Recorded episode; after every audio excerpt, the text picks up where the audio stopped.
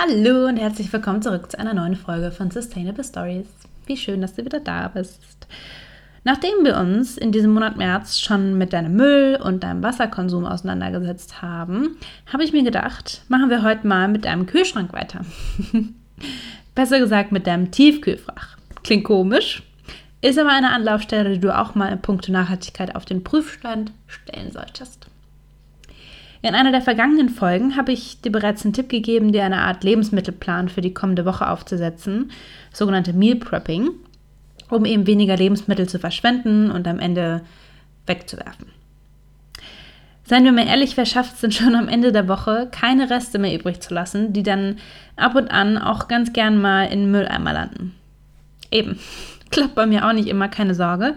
Aber ich habe hier jetzt mal ein paar Tipps für dich, was du mit Lebensmitteln machen kannst, die eben nicht reif für die Tonne sind. Falls du dir übrigens mal noch manchmal unsicher bist, was in welche Tonne gehört, dann lausch gerne noch mal in die letzte Podcast-Folge rein. Das müsste Episode Nummer 6 sein von Sustainable Stories. Da findest du nämlich alle wichtigen Infos rund um Müll.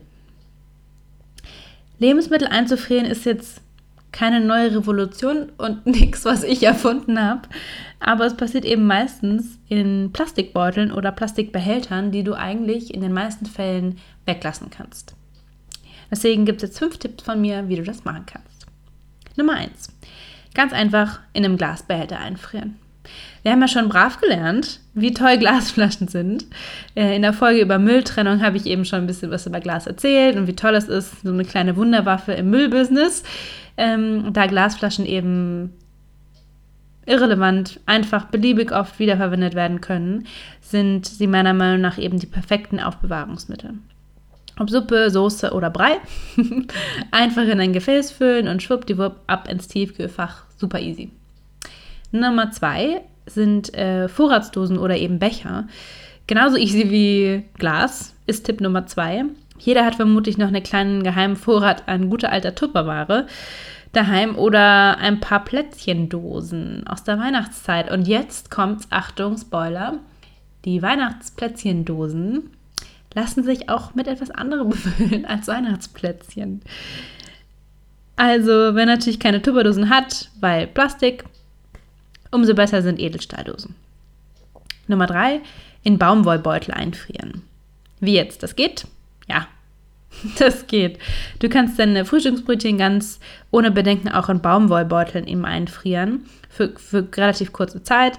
Ähm, trotzdem ist es besser als Plastik. Noch besser sind natürlich Bio-Baumwolltüte. Nummer 4, Wachstücher.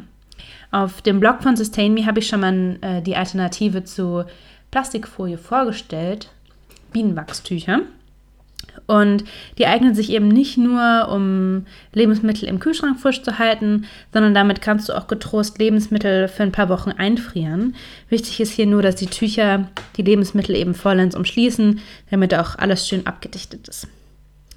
Der letzte Tipp Nummer 5 ist auch super einfach in Eiswürfelform einfrieren.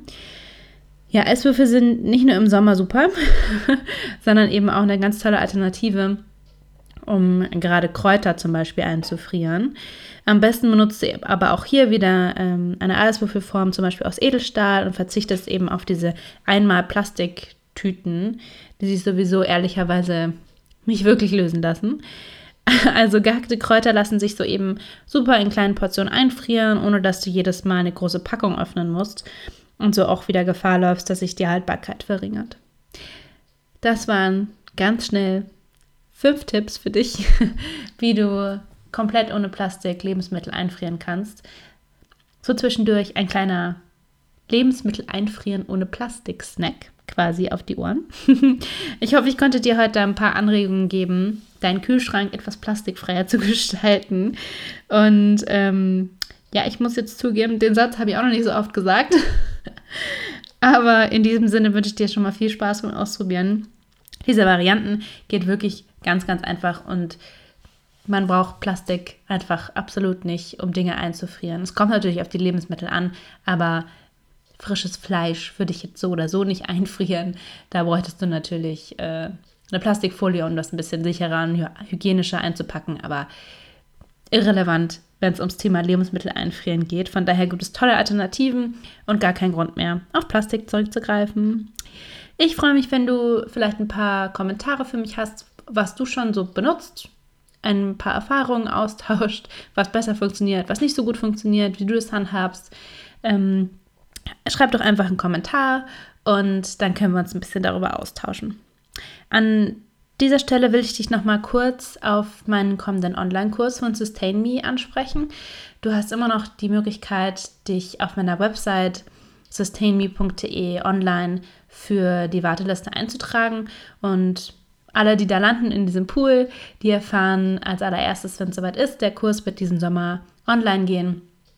Und wenn du in dieser Liste bist, hast du auch die Chance, kannst du direkt 20 Prozent auf den ersten Kurspreis sichern. Also ich finde, das ist eine super Sache und lohnt sich meiner Meinung nach auf jeden Fall. Und damit will ich auch schon diese super knappe Podcast-Folge einmal abschließen. Wünsche dir, wie gesagt, viel Spaß in deiner plastikfreien Küche. und nicht vergessen, wir haben nur eine Erde, also lasst uns ein bisschen mehr drauf aufpassen. Bis zum nächsten Mal.